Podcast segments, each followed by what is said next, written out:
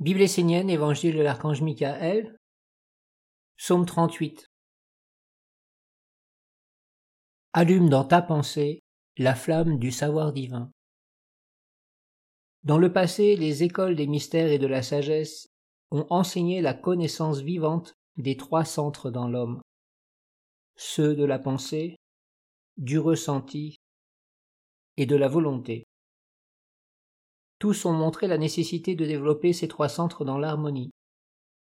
Ce savoir est authentique, car il est fondé sur des lois sacrées et éternelles. Mais aujourd'hui, ce qui est demandé aux Esséniens, c'est de développer en premier le centre de la pensée, avant de descendre dans les centres du ressenti et de la volonté. Dans la pensée, c'est le vrai savoir qui doit être cultivé, celui qui allume la flamme de l'intelligence et apporte la vie. Il ne s'agit pas d'acquérir le savoir uniquement intellectuel, mort, éteint, que l'on peut trouver partout, mais le savoir essentiel qui révèle ce qu'est la lumière et ce qu'est la non-lumière. L'homme doit savoir d'où viennent les choses avec lesquelles il est en contact, par qui elles sont engendrées et dans quel but. Si l'homme n'est pas capable d'acquérir ce discernement et de faire cette analyse dans sa pensée vivante, ce n'est pas la peine qu'il aille chercher plus loin et s'efforce de développer en lui d'autres centres, même s'ils sont spirituels. Lorsque la pensée est éveillée dans la lumière, l'homme peut vivre d'une façon juste.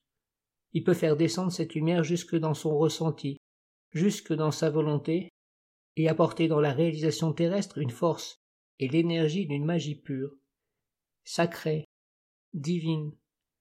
Alors il gagne une assurance, une certitude, et il peut chasser loin de lui le doute et l'incertitude. Il peut poser tous ses pas sur la terre avec justice et clarté. Il peut devenir un créateur divin, un constructeur, que les élèves de la sagesse essénienne ne justifient pas leurs erreurs par le prétexte qu'ils sont ignorants. Ils doivent acquérir le savoir divin sans tarder.